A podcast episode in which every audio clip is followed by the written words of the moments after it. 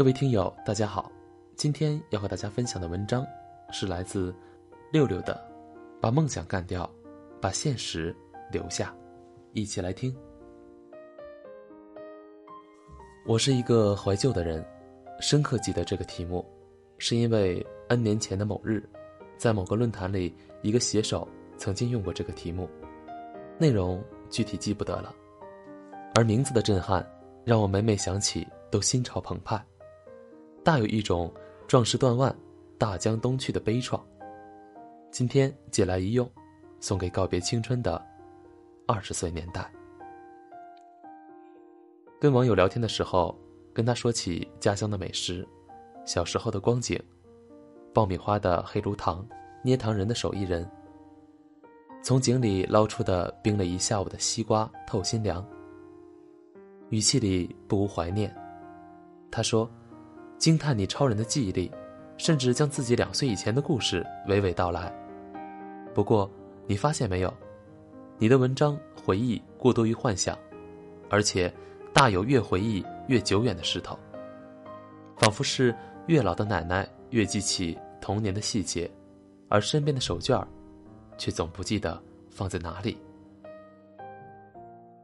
我听得出他的言下之意，他在说我老了。雄心壮志不在，却只提当年的勇，仿佛大半生走过，知了天命，无力回天。我开始告诉他，我这样走过我的梦想，而我的青春，在理想的破灭中，慢慢凋谢。幼儿的时候，理想，幼稚的可笑。到现在还和儿时的玩伴谈起。幼儿园时期的最大愿望。就是长大以后当售票员。坐在公共汽车上，拿着一个小木匣子，将菱角与纸币整理得干干净净。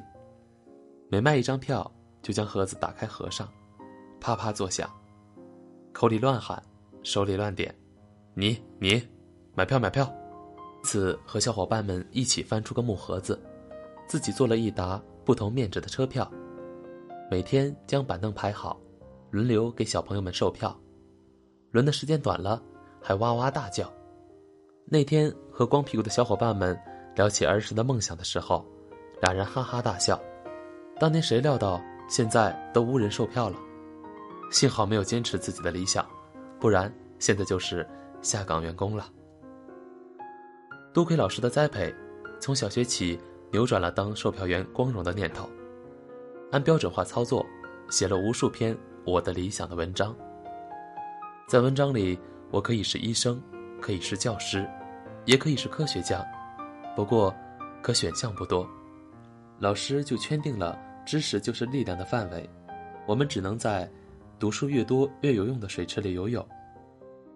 老师们没有前瞻性，不晓得十几年之后最时髦的职业是 IT 工程，不然我也能写一个超现实的理想。长大以后当个程序设计师。不过也对，这好比是传统工业对现代产业，蓝筹股对科技板块，利润大的一定是风险大。选职业好比选劳工，最主要是一辈子的饭碗。十几岁的时候，是最斑斓的年代。我眼中的世界，我要它方，它就方；我要它圆，它就圆。我想要的，迟早会来到我的眼前。好像曾特地的借了本书，把世界上尚存的年轻英俊王子或者贵族排了个遍，自己掰着手指头对比他们的家产，还有当地的风景和语言都要考虑一遍。不是王子要不要我，是我要不要去他那里。好像曾经梦想过，某位阿拉伯王子。用金丝抱着头，伸出带着三公斤重的钻石戒指的手要接我走，被我一口拒绝，说：“我骑不惯骆驼。”唉，简直汗颜。打破我梦想的是我十四岁那年，十二岁的伏明霞夺得跳台世界冠军，顿时有种人世沧桑的感觉。我老了，已经有新人走在我的前面。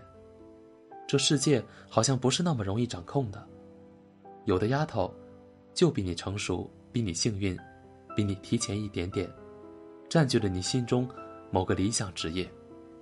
再后来，我的领地逐渐缩小，眼看着某位得大奖的歌星小我两岁，某位一炮走红的演员小我三岁，某位钢琴家享誉世界的时候小我五岁，某位小神童画家在维也纳开画展的时候，我才刚提笔画水彩。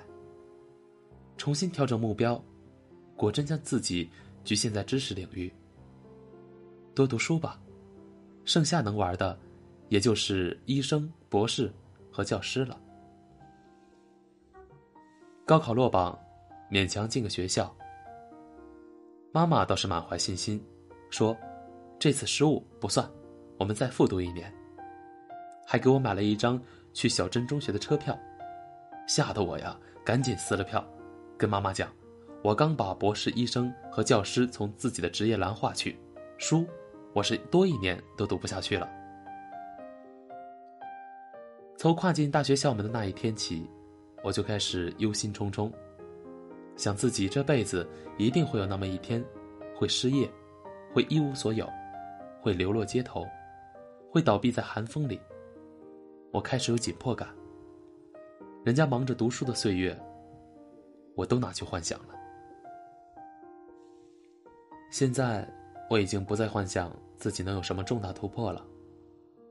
每天能让自己一想到就乐不可支的事情，就是一不小心买张彩票中个头奖，换房子、买汽车、躺在海边睡大觉，并且每天看报纸上登出的中奖号码和中奖金额都强烈不满。